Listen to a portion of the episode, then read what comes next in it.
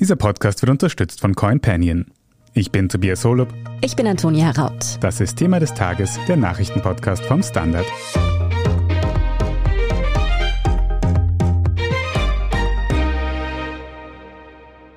Neue Chatprotokolle bringen wieder einmal den Verdacht der Postenkorruption und politischer Interventionen im Umfeld der ÖVP auf. Hauptschauplatz ist dieses Mal das Innenministerium.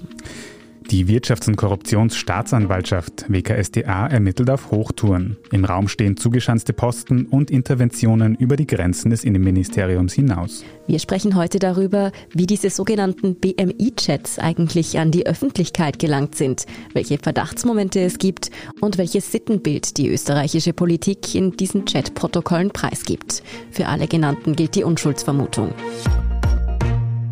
Wieder einmal sorgen also zugeschobene Posten und PolitikerInnen-Interventionen, speziell aus ÖVP-Richtung, für Aufregung. Für den Standard berichten Renate Graber und Fabian Schmidt über dieses Thema. Und Fabian, mit dir fangen wir jetzt auch gleich an. Bevor wir uns die konkreten Fälle genauer anschauen, woher kommen denn diese neuen Erkenntnisse jetzt? Diese Erkenntnisse kommen aus einer ganzen Bandbreite unterschiedlicher Quellen. Einerseits ermittelt natürlich die Wirtschafts- und Korruptionsstaatsanwaltschaft weiter in den ursprünglichen Korruptionskausen, wo ja diverse Smartphones ausgewertet werden. Und da stolpern sie immer wieder über sogenannte Zufallsfunde, also über Verdachtsmomente, die einen neuen Verfahrensstrang einleiten. Andererseits brechen natürlich gewissermaßen auch die Dämme, also es trauen sich immer mehr MitarbeiterInnen von Ministerien zum Beispiel über ihre Erlebnisse zu erzählen und so Anhaltspunkte zu liefern für weitere Recherchen. Und dann gibt es noch die Smartphone-Inhalte des Geräts von Michael Kleubmüller, der jahrelang im Innenministerium an einer zentralen Stelle war. Und das ist offenbar über, sagen wir mal, dubiose Wege in politische und mediale Kreise gelangt. Das Smartphone fiel ihm ins Wasser bei einem Kabinettsausflug und es wurde dann einem IT-Experten im Verfassungsschutz übergeben, der es eigentlich das Handy reparieren sollte. Und stattdessen, so der Vorwurf der Staatsanwaltschaft, hat er es kopiert, den ganzen Inhalt abgesaugt und dann verteilt und so kursierte das dann immer weiter und in immer weiteren Kreisen und spielt jetzt auch im nächsten U-Ausschuss eine große Rolle. Brisant ist in diesen BMI-Chats etwa ein Fall, mit dem sich unsere KollegInnen Lara Hagen und Jan-Michael Machat speziell beschäftigt haben. Da geht es um eine Bewerbung von Andrea Jelinek, die Vizepolizeipräsidentin in Wien im Jahr 2017 werden wollte. Lara, was war denn da genau los? Ja, diese Geschichte beginnt schon im November 2016 oder Ende 2016 jedenfalls. Damals wird klar, dass die bisherige Vize-Landespolizeidirektorin, das war Michaela Kardeis, aufsteigt und dass dieser Posten damit eben vakant wird. Wie üblich ist das Ganze ausgeschrieben worden und Andrea Jelinek, damals Leiterin der Datenschutzbehörde, sieht diese Ausschreibung und beschließt, sich zu bewerben. Sie ist Juristin, hat aber eine Vergangenheit in der Polizei und eigentlich durchaus gute Karten. Wir konnten jetzt aber nachzeichnen, dass das in dem Fall nicht gereicht hat. Ihre Bewerbung hat hinter den Kulissen im Innenministerium nämlich sofort für, ja eigentlich kann man fast sagen, Panik gesorgt. Was die ÖVP-Riege gestört hat, war kurz gesagt, dass Jelinek eher der Roten Reichshälfte zuzurechnen ist und es wurde dann deswegen versucht, einen eigenen Kandidaten bzw. eine eigene Kandidatin aufzustellen der oder die es dann werden soll oder Jelinek eben zum Zurückziehen ihrer Bewerbung zu bewegen. Kannst du uns diese Andrea Jelinek noch ein bisschen genauer beschreiben? Was weiß man über die? Was ist ihr Hintergrund? Also wie gesagt, sie ist Juristin. 2003 wurde sie zur ersten Leiterin eines Polizeikommissariats in Wien ernannt und zwar ausgerechnet vom damaligen Innenminister Ernst Strasser, der ja auch aus der ÖVP kommt. Dass Jelinek als SPÖ nah gilt, schien damals jetzt also nicht ausschlaggebend gewesen zu sein. Strasser hat damals gesagt, ihm hat irgendwie gefallen, dass Jelinek ganz schön streitbar sein kann und wenn sie von etwas überzeugt ist, dann sagt sie es entschieden, auch ihren Vorgesetzten. Also das hat er damalige Innenminister über sie gesagt. 2010 ist dann ihr nächster Aufstieg erfolgt. Damals ist sie als Leiterin in die fremdenpolizeiliche Abteilung zuerst von der Bundes- bzw. später dann von der Landespolizeidirektion Wien gewechselt und das gilt auch als ihr Steckenpferd, dieses Thema. Sie hat sich auch, was zu der ganzen Geschichte passt, in einer ministeriellen Arbeitsgruppe für Gleichbehandlung mit dem Thema geschlechtsneutrale Ausschreibung und Vergabe von Planposten in der Polizei beschäftigt. Und seit 2013 leitet sie eben die Datenschutzbehörde und eine Zeit lang ist sie der Europäischen Datenschutzbehörde auch vorgestanden. Und was in dem Zusammenhang eben auch spannend ist, es gibt eben nach wie vor nicht sehr viele Frauen, die in der Polizei Karriere machen oder die Führungspositionen haben, also von den Landespolizeidirektionen. Da gibt es nur eine Präsidentin, die ist in Kärnten und sonst auch keine Vize-Landespolizeidirektorinnen. Also das wäre damals schon ein richtig gutes Signal gewesen an die Frauen. Das wird auch einmal so beschrieben. Aber schlussendlich hat das dann eben doch nicht gereicht. Wer war denn in diesen Fall alles verwickelt, Jan? Wer wollte Jelinek da konkret verhindern? Also was unsere Unterlagen zeigen, geht es da um höchste Polizeikreise und eben das Innenministerium. Und ein Beispiel oder eines der früheren Beispiele in der ganzen Causa wenn man sie Causa nennen möchte, ist Karl Mara. Also der war selber lange Vizepräsident in der Landespolizei in Wien und ist inzwischen Chef der ÖVP Wien. Und der hat sich damals oder dürfte sich damals, was die mögliche Bestellung Jelineks angeht, ziemlich besorgt gezeigt haben, nämlich gegenüber Kleubmüller im Innenministerium. Und aus unseren Unterlagen geht eben hervor, dass Mara dann den Vorschlag eingebracht haben soll, eine Gegenkandidatin mit Absageoption aufzustellen. Also sprich eine Gegenkandidatin, die vielleicht gar nicht diesen Posten dann schlussendlich übernehmen soll oder wird, sondern eigentlich nur eine Gegenkandidatin zu Jelinek, damit Jelinek zurückzieht. Und dann haben wir noch gefunden in den Chats, das passt dann auch ganz gut dazu, ist der langjährige Landespolizeidirektor in Salzburg, Franz Ruf. Der soll sich wiederum an Gläubmüller gewandt haben und ihm mitgeteilt haben, dass er den Wiener Polizeipräsidenten Gerhard Bürstl bestärkt haben soll, Jelinek zum Rückzug zu bewegen, also wirklich die persönliche Schiene. Und daraus schließen wir sozusagen, das könnte die Analyse sein oder die Conclusio, dass es da um eine wirklich gezielte Aktion gegangen ist. Also sprich, dass da wirklich viel bewegt worden ist, eben auch zwischen Polizei Polizeikreisen und Innenministerium, um Jelinek zum Rückzug zu bewegen. Und verstehe ich das jetzt richtig, dass diese Bemühungen erfolgreich waren und Andrea Jelinek nicht Vizepolizeipräsidentin geworden ist? Genau, also die waren auch erfolgreich. Das dürfte im Innenministerium eben auch wieder bei Gläubmüller schon relativ früh klar gewesen sein. Also quasi aus unseren Unterlagen ist das eigentlich schon Wochen zuvor eigentlich festgestanden, also da gibt es ein mögliches Gespräch zwischen Gläubmüller und Sobotka per SMS, bei Chatnachrichten, wo Gläubmüller versichert, es sei alles eingehängt für den eigenen Kandidaten, wo eigentlich schon quasi Jelinek sozusagen nicht mehr als Vizepräsidentin als Option quasi ersichtlich war. Und dann schließt er sozusagen mit dem Satz, aber wie ich gesehen habe, wir bringen unseren Mann durch, dachte ich, den Sozen zu zeigen, wo der Hammer hängt. Also sprich, auch da sieht man wieder in dieser Nachricht, dass es da wirklich darum ging, parteipolitisch vorzugehen, sozusagen, und dass man auch in Jelinek eine parteipolitische Kandidatin der anderen Seite, nämlich der SPÖ, gesehen hat und dass man eigentlich den eigenen Mann, das war dann eben Franz Eigner, der dann Vizepolizeipräsident wurde, durchbringen wollte und auch durchgebracht hat. Aber Jelinek hat ihre Bewerbung nicht zurückgezogen, also zu dem ist es nicht gekommen. Lara, wir haben jetzt schon mehr von Michael Kleubmüller gehört. Auch Fabian hat ihn eingangs schon einmal erwähnt, dass es ja auch sein Handy war, das sehr viel ins Rollen brachte. Aber wer ist dieser Mann eigentlich? Ja, kurz gesagt ist Kleubmüller der einflussreiche Mann im Innenministerium in den letzten Jahren gewesen. Bei ihm meldet sich, das sieht man in diesen Nachrichten ganz gut, ja, vereinfacht gesagt, Gott und die Welt wegen irgendwelchen Nachfragen, zum Beispiel wie es XY bei Aufnahmeprüfungen für die Polizei gegangen ist, bis hin zu Gefallen oder Unterstützung für Bewerbungen oder eben das Verhindern, wie wir jetzt in diesem Fall beschreiben. Begonnen hat Kleubmüller in der oberösterreichischen Polizei. Er hat dann nebenbei Jus studiert und ist im Jahr 2000 als Referent für Polizei ins Innenministerium gekommen. Ab 2003 war er dann schon Personalchef. 2008 ist er einmal kurz aus dem Innenministerium weg, weil er Kabinettschef der damaligen Gesundheitsministerin wurde. Er kehrte dann aber schon bald zurück und war dann Kabinettschef von insgesamt drei Innenministerinnen bzw. Innenministern, nämlich Maria Fekter, Johanna Mikl-Leitner und Wolfgang Sobotka. Während dessen Amtszeit wurde Kleubmüller dann auch noch zum Präsidialchef. Also hat eine lange und steile Karriere im Innenministerium hinter sich.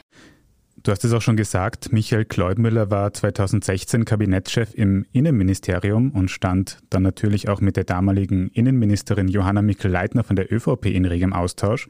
Heute ist Mikl-Leitner ja Landeshauptfrau in Niederösterreich.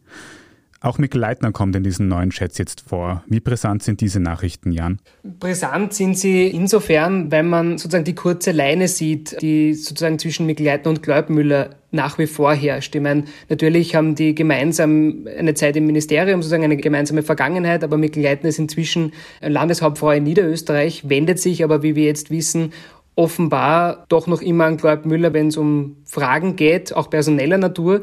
Also wir haben eine Nachricht zum Beispiel gefunden, wo sich Mikl Leitner um die Chance eines Bewerbers für eine Kommandantenstelle in Niederösterreich erkundigt hat.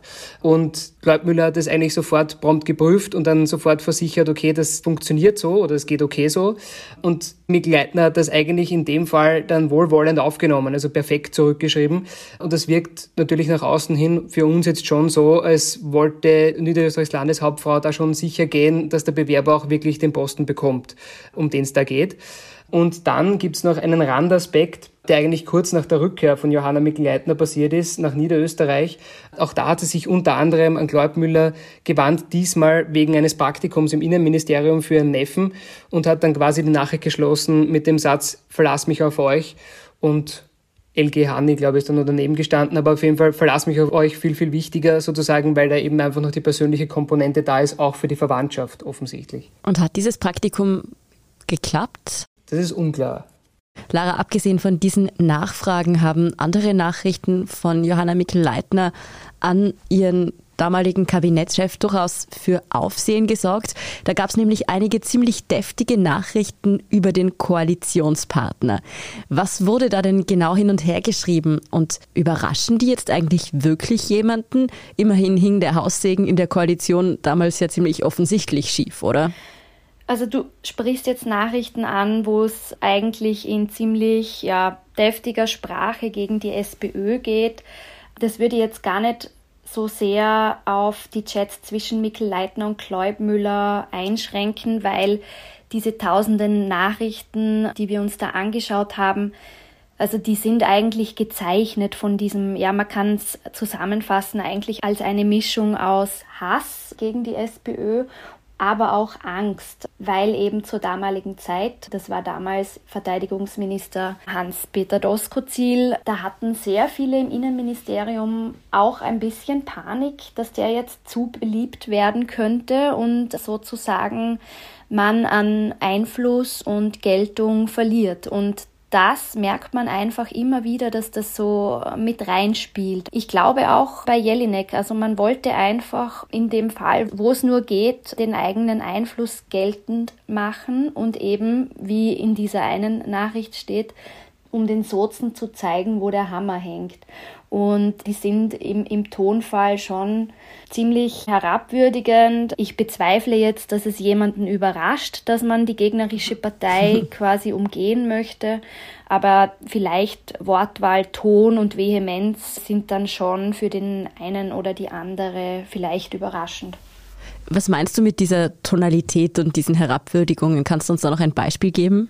Ja, da gibt es tatsächlich ein schönes Beispiel. Und zwar unterhalten sich da Kleubmüller und eine andere Person einmal darüber, dass jemand jetzt von der ÖVP zu den Neos gewechselt ist. Und das sorgt dann irgendwie so für eine Mischung aus Entsetzen und Belustigung. Und die andere Person schreibt dann, das gibt's ja nicht. Manche Leute glauben wirklich, sie haben ihre Jobs aufgrund von Kompetenz. Also das unterstreicht schon, was da zählt, nämlich Parteizugehörigkeit, Parteizugehörigkeit, Loyalität und dann kommt irgendwie mal lange nichts. Jan, hast du noch ein Beispiel für uns gefunden? Ja, ein Beispiel gibt schon noch, nämlich von Johanna Mikl-Leitner. Damals war sie noch Innenministerin und hat dann in einem Chat mit Claude Müller, also mit ihrem damaligen Kabinettschef, geschrieben, Rote bleiben Gsindel. Also man merkt einfach auch von der Wortwahl, auch von dem, wie sozusagen die ÖVP damals eigentlich auf die SPÖ blickt und das, glaube ich, zum Teil auch heute noch tut. Man wundert sich eigentlich schon, wie diese Koalition hat halten können. Sozusagen, ich meine, das war ja nach außen hin ja auch sehr oft klar, aber sage jetzt einmal in der Tonalität nach außen hat man sie zwar schon kritisiert, also beiderseitig von der SPÖ und von der ÖVP logischerweise. Aber sozusagen da im Hintergrund, im Hinterzimmer zeigt sich dann doch, dass man auf die Wortwahl nicht mehr so achtet, weil Xindel ist schon eine Stufe drüber, würde ich sagen. Dass in der Politik zuweilen ein rauer Ton herrscht, wissen wir ja, aber was da genau geschrieben wird und was da alles mitschwingt im Hintergrund, ist dann doch wieder sehr interessant und aufschlussreich. Vielen Dank, dass ihr euch damit beschäftigt habt, Lara Hagen und Jan-Michael Machert. Danke. Gern, danke euch. Wir sind gleich zurück. CoinPanion begleitet dich mit Hilfe einer App auf deiner Reise in die Welt von NFTs, Metaverse und Krypto. Mit CoinPanion investierst du automatisiert in smarte Portfolios statt in einzelne Assets. Starte jetzt mit nur 50 Euro und sichere dir mit dem Code THEMA20 einen Einzahlungsbonus von 20 Euro on top. Investiere heute noch in die Welt von morgen mit CoinPanion, deinem Kryptomanager. www.coinpanion.at Sehen wir uns die ganzen BMI-Chats allgemein also noch einmal etwas ausführlicher an. Fabian, du und Renate, ihr habt euch besonders intensiv mit dem Thema Postenkorruption und ÖVP beschäftigt.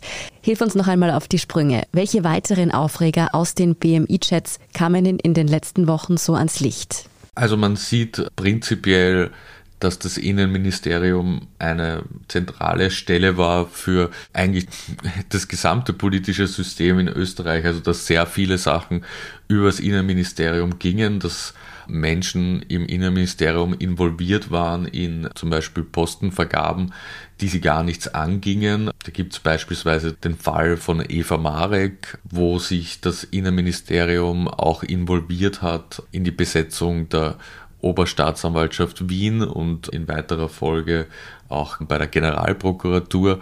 Also all das eigentlich im Justizbereich spielt. Es gibt aber auch Hinweise darauf, wie parteipolitisch die Arbeit im Innenministerium angelegt war, dass man fremdenrechtliche Knaller, ein Originalzitat, vorbereiten soll, quasi um Sebastian Kurz zu helfen.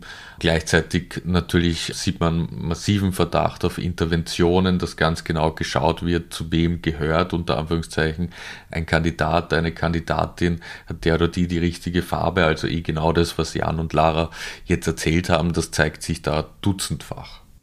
Das gibt jetzt im ersten Moment einmal ein schlechtes Bild ab. Wird in diesen Fällen auch strafrechtlich ermittelt? Also bislang gibt es meines Wissens nach bei diesen Sachen, die aufgezählt wurden, noch keine Ermittlungen. Ich denke, dass da aber noch viel Arbeit auf die Wirtschafts- und Korruptionsstaatsanwaltschaft zukommen könnte, weil ich ziemlich sicher bin, dass es da viele Anzeigen geben wird, Sachverhaltsdarstellungen, die allein von der Opposition dann eingebracht werden nach den Erkenntnissen des Urausschusses. Das kann ich mir durchaus vorstellen. Ermittelt wird eigentlich auf der Gegenseite, also es wird massiv gegen diese Leute vorgegangen, die die Smartphone-Inhalte gestohlen haben, wie die Staatsanwaltschaft Wien denkt und weiterverbreitet haben. In einem anderen Fall ermittelt aber dennoch die WKSDA in Richtung der ÖVP, wie heute bekannt wurde, nämlich im Fall von ÖVP-Clubchef August Wöginger im Nationalrat. Er soll vom Parlament ausgeliefert werden. Wieso, Renate? Ja, da geht es um eine Angelegenheit, die spielt in den Jahren 2016, 17. Damals wurde ein neuer Leiter eines Finanzamts in Scherding, gibt es noch andere Orte, die dazugehören, gesucht und in diese Ausschreibung soll er sich, wenn man das jetzt flapsig formuliert, eingemengt haben und zwar zugunsten eines ÖVP-Mitglieds und Bürgermeisters einer kleinen Gemeinde und zum Nachteil einer Frau, die sich beworben hat, die lang Fachvorständin, nämlich schon seit dem Jahr 2005 Fachvorständin in diesem Finanzamt gewesen ist und sich auch beworben hat. Darum geht es in dieser Causa. Gibt es in dem Fall noch andere Beschuldigte außer Wöginger selbst? Ja, da gibt es noch andere Beschuldigte, weil diese Causa ist aufgetaucht von der WKSDA untermauert durch Chats zwischen Thomas Schmid, dem damaligen Generalsekretär im Finanzministerium, wir kennen ihn alle schon, und Wöginger. Da hat man sich schon im Vorfeld dieser Ausschreibung miteinander unterhalten Und nachdem das Hearing vorbei war, hat man einander gratuliert und Schmid schreibt dann an Wöginger, also der Bürgermeister, der, der das geworden ist, der den Job dann auch bekommen hat, der schuldet dir etwas. In dem Rahmen ist es aufgekommen. Und das heißt, es wird auch gegen Thomas Schmid ermittelt beziehungsweise gegen vier Mitglieder der sogenannten Begutachtungskommission. Also das war jene Kommission im Finanzamt, die ausgewählt die Auswahl vorgenommen hat und die dem Bürgermeister vorangereiht hat und die Frau benachteiligt hat. Man muss sagen, die Frau hat sich beschwert, die war bei der Gleichbehandlungskommission und auch beim Bundesverwaltungsgericht und das Bundesverwaltungsgericht hat damals schon festgestellt, dass diese Bestellung so nicht okay war, sondern schwere Mängel aufgewiesen hat. Und deswegen wird eben nicht nur gegen Wöginger und Schmied ermittelt, sondern auch gegen vier Mitglieder dieser sogenannten Begutachtungskommission, die insgesamt aus fünf Mitgliedern bestanden hat. Das sind auf jeden Fall keine Lappalien, die August Wöginger da vorgeworfen werden. Fabian, wie hat er denn darauf reagiert? Also eigentlich relativ gelassen. Er hat ausrichten lassen, dass er diese Person, die er quasi bevorzugt haben soll, dass er diesen ÖVP-Bürgermeister kennengelernt hat auf einer Sprechstunde, die er veranstaltet hat und dass der ihm halt seine Berufsziele mitgeteilt hat und er das quasi als Parteikollege und als jemand, der den kennt, gut findet, quasi weiter berichtet hat ans Finanzministerium, ohne da jetzt irgendwelche Forderungen oder verbotene Interventionen damit getätigt haben zu wollen. Und dementsprechend sagt er, er hat sich da nichts vorzuwerfen und wartet die Entscheidung ab des Immunitätsausschusses. Ja, und man muss dazu sagen, wie immer, es gilt die Unschuldsvermutung. Wie wahrscheinlich ist es denn realpolitisch überhaupt, dass Wöginger vom Parlament ausgeliefert wird tatsächlich? Also prinzipiell ist es eigentlich so, dass gerade bei solchen Konstellationen dann doch die Betroffenen selber oft sagen, sie wollen ausgeliefert werden, damit eben sich die Vorwürfe aufklären und natürlich in der Hoffnung, dass es zu einer Einstellung kommt. Ansonsten, wenn die ÖVP darauf beharrt, dass Wöginger immun ist, dann sind natürlich die Grünen entscheidend. Und das könnte dann auch koalitionsintern wieder für schlechte Stimmung sorgen, wenn sie für die Auslieferung entscheiden und wenn sie dagegen entscheiden, aber die Opposition geschlossen dafür, dann haben natürlich die Grünen in der Wahrnehmung wieder das Bummel quasi Helfer der ÖVP zu sein. Wir haben jetzt also gleich von einer Reihe an Beispielen gehört, bei denen fragwürdige Postenbesetzungen oder Interventionen durch PolitikerInnen zumindest unterstellt bzw. vorgeworfen werden. Was sagt das alles über die ÖVP im Speziellen und Österreich im Allgemeinen aus? Ja, also für die ÖVP macht das natürlich alles keinen schlanken Fuß. Mit diesem Vorgehen werden sämtliche Postenbesetzungen sozusagen desavouiert. Alle Leute, die in den vergangenen Jahren was geworden sind, so vor allem ab 2016, 2017, stehen jetzt quasi so im Geruch, dass sie da irgendwo reingeschoben wurden. Das Selbstbewusstsein der ÖVP muss ziemlich klein gewesen sein, beziehungsweise zu groß, je nachdem, wie man sieht. Klein, weil sie gedacht haben, sie können nur mit den eigenen Leuten irgendwie durchschlagkräftig arbeiten. Groß, weil sie geglaubt haben, das fliegt alles nie auf. Wobei, dass das alles in dieser Form auffliegt, war ja auch wirklich nicht zu erwarten. Auch für Österreich gibt es natürlich ein verheerendes Bild ab. Es gibt ja auch Leute im Ausland, die Österreich beobachten und schauen, was da politisch abgeht. All das ist der Republik sicher nicht sehr dienlich. Und man kommt dann immer mit dem Argument, dass es Postenkorruption bzw. Interventionen und so weiter schon immer gegeben hat. Das mag schon sein, aber äh, ob es in dem Ausmaß der Fall war, ist erstens fraglich und zweitens wissen wir es nicht. Und jetzt ist es eben durch diese vielen Chats, die da bekannt werden und vor allem auch die aus dem Innenministerium, die jetzt bekannt werden gerade, ist das natürlich ein schreckliches Bild und man muss schauen, dass das in Zukunft einfach abgestellt wird. Und da hat gerade diese Regierung jetzt es ziemlich schwer, weil es um die eigenen Leute geht. Ja, und es sind ja nicht nur eben die Postenbesetzungen oder die Interventionen, die PolitikerInnen tätigen für Posten, sondern wir sehen ja dann auch andere Korruptionsverdachtsmomente und das ergibt insgesamt dann natürlich schon ein ziemlich desaströses Bild und man sieht ja auch, dass das Vertrauen in Politikerinnen sinkt, aber auch in die Verwaltung. Wenn sich manche Leute zum Beispiel spezielle Steuerdeals ausmachen können mit tatkräftiger Unterstützung von hochrangigen Beamten, dann ist das natürlich frustrierend für die Mehrheit der BürgerInnen, die brav und ihre Steuern zahlen und abgeben und all das addiert wird dann schon langsam zu einer Krise für das politische System, würde ich sagen. Und gleichzeitig, glaube ich, ist es auch für die MitarbeiterInnen in den Ministerien eine sehr unangenehme Situation.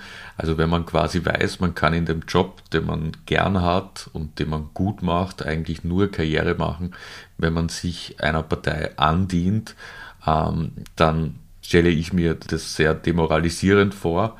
Und von dem her glaube ich aber, dass man jetzt auch nicht alle Personen, die durch solche Postenbesetzungen an ihre Stelle gelangt sind, über einen Kamm scheren kann und sagen könnte, dass die inkompetent sind. Ich glaube, dass es teilweise schon so schlimm ist, zum Beispiel im Innenministerium, dass sich manche als ÖVPner ausgeben, um überhaupt Chancen zu haben, Karriere zu machen. Naja, aber das werden sie jetzt vielleicht nicht mehr machen. Ja. Ihr habt es auch schon gesagt, die Tatsache, dass viele von diesen Dingen ans Licht kommen, liegt daran, dass Chatverläufe an die Öffentlichkeit gekommen sind. Da hat es ja in den letzten Tagen und Wochen tausende Seiten zu durchforsten gegeben. Hut ab übrigens dafür an euch. Was glaubt ihr? Sind wir jetzt am Ende der Enthüllungen oder könnte da noch mehr in den Ermittlungsakten und Chatverläufen versteckt sein? Also ich bin sicher, dass da noch mehr kommen wird, nicht zuletzt auch im kommenden sogenannten ÖVP-Korruptionsuntersuchungsausschuss. Also ich glaube nicht, dass da so bald Ruhe einkehren wird.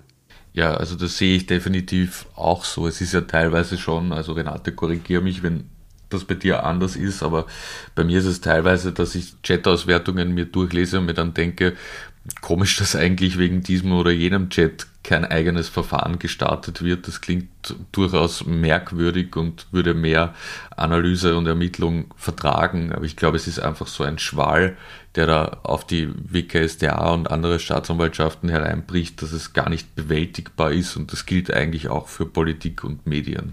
Ja, dazu kommt ja auch noch, dass da in diesen Chats auch sehr viel drinnen ist, was nicht strafrechtlich relevant ist, aber nicht alles, was ungustiös, unmoralisch und unanständig ist, ist auch strafrechtlich relevant. Das darf man ja auch nie vergessen. Nichtsdestotrotz schadet es dem Land enorm. Die Causa BMI-Chats und die Vorwürfe der Postenkorruption in der ÖVP werden uns also noch eine Zeit lang begleiten wahrscheinlich. Danke auf jeden Fall Renate Graber und Fabian Schmidt. Dankeschön. Sehr gerne. Wir sind gleich zurück. CoinPanion begleitet dich mit Hilfe einer App auf deiner Reise in die Welt von NFTs, Metaverse und Krypto. Mit CoinPanion investierst du automatisiert in smarte Portfolios statt in einzelne Assets. Starte jetzt mit nur 50 Euro und sichere dir mit dem Code THEMA20 einen Einzahlungsbonus von 20 Euro on top. Investiere heute noch in die Welt von morgen mit CoinPanion, deinem Kryptomanager.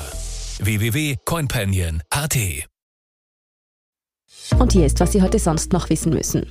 Zuallererst gibt es nach einem erfolgreichen ersten Olympiawochenende heute ein Update von unserem Sportkollegen Lukas Zara. Er ist bei den Spielen in Peking. Und Lukas, erzähl einmal, ein paar Medaillen hat es ja schon gegeben, aber welches Fazit würdest du vom ersten Wochenende aus österreichischer Sicht ziehen? Hallo Antonia. Am ersten Wochenende der Olympischen Spiele von Peking gab es einmal eine Sensation, nämlich Theresa Stadlober hat den Langlauf die Bronzemedaille im Skiathlon gewonnen. Das ist deshalb bemerkenswert, weil sie vor vier Jahren bei den Olympischen Winterspielen von Pyeongchang auf Silberkurs gelegen ist, über 30 Kilometer, und sich dann verlaufen hat. Es war eine extrem bittere Situation. Eigentlich war die Medaille in Griffweite und sie hat sie dann durch einen ja, ganz blöden Fehler äh, wieder verloren. Und jetzt umso schöner und umso emotionaler hat sie diese Medaille gefeiert.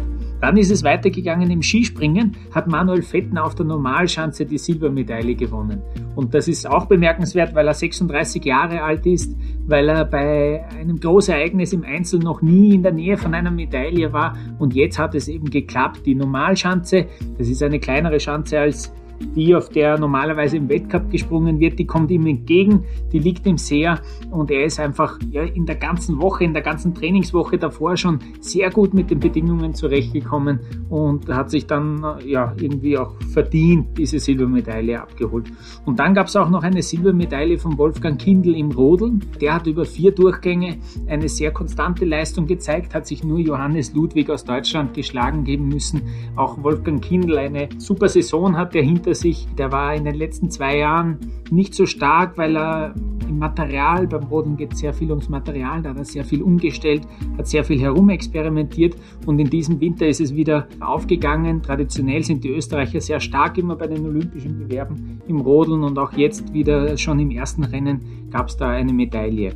Und dann am Montag kam noch eine Bronzemedaille von Matthias Meyer in der Herrenabfahrt dazu. Bert Feutz hat das Rennen gewonnen vor Johann Claret. Das sind zwei absolute Routiniers. Ja, Bert Feutz, der Schweizer, eigentlich wirklich eine Legende des Sports und Johann Claret äh, mit über 40 Jahren, der Franzose, der ähm, jetzt immer wieder auch bei großen Rennen, vor allem in Kitzbühel, ist er immer sehr stark und jetzt hat er sich auch da wieder durchsetzen können und ist Zweiter geworden. Auch das ein Erfolgserlebnis im ersten alpinen Rennen bei den Männern schon eine Medaille. Bei den Frauen leider um ein paar Hundertstel hat Katharina Truppe eine sehr überraschende Medaille verpasst. Sie ist sonst noch nicht aufs Podest gefahren im Riesenslalom. Jetzt hat sie es fast geschafft. Es haben dann äh, nur wenige Hundertstel gefehlt, aber trotzdem war das über den Erwartungen eigentlich, diese Leistung von von Katharina Truppe. Welche Highlights stehen denn dann diese Woche noch so an? Die Highlights in dieser Woche sind einerseits, finde ich persönlich am Freitag, das ist der Frauen Super G. Ich finde, das ist irgendwie, da ist das ganze Feld irgendwie am nächsten zusammen. Und zuletzt hat mit Conny Hütter eine Österreicherin das letzte Weltcuprennen in dieser Disziplin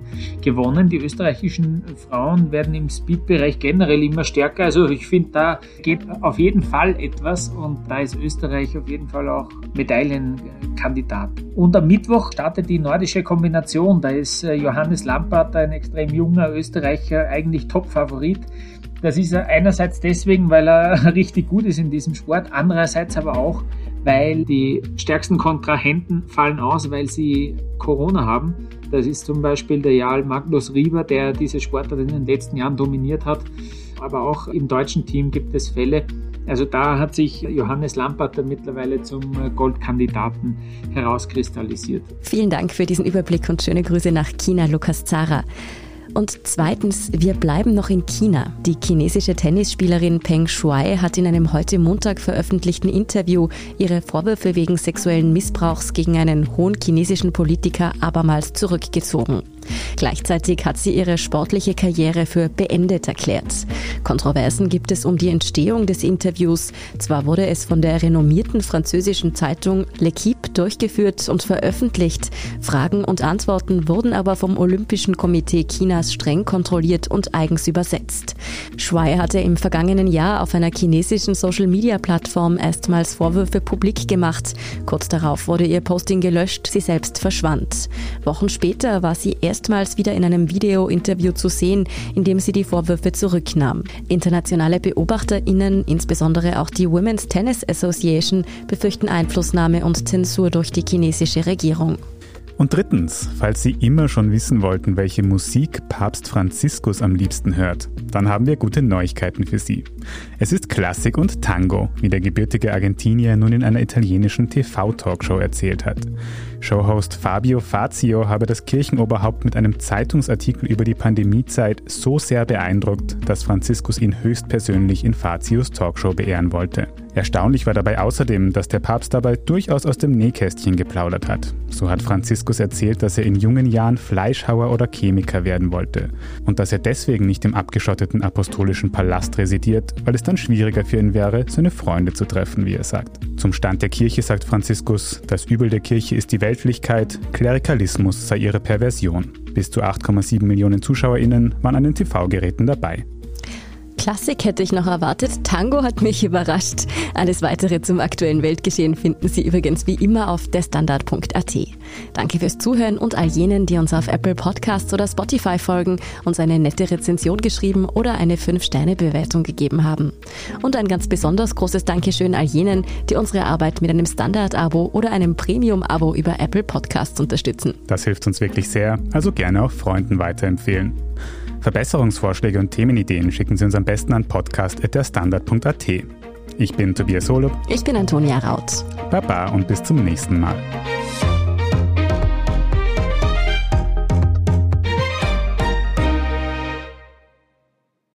CoinPanion begleitet dich mit Hilfe einer App auf deiner Reise in die Welt von NFTs, Metaverse und Krypto. Mit CoinPanion investierst du automatisiert in smarte Portfolios statt in einzelne Assets. Starte jetzt mit nur 50 Euro und sichere dir mit dem Code THEMA20 einen Einzahlungsbonus von 20 Euro on top. Investiere heute noch in die Welt von morgen mit CoinPanion, deinem Kryptomanager. www.coinpanion.at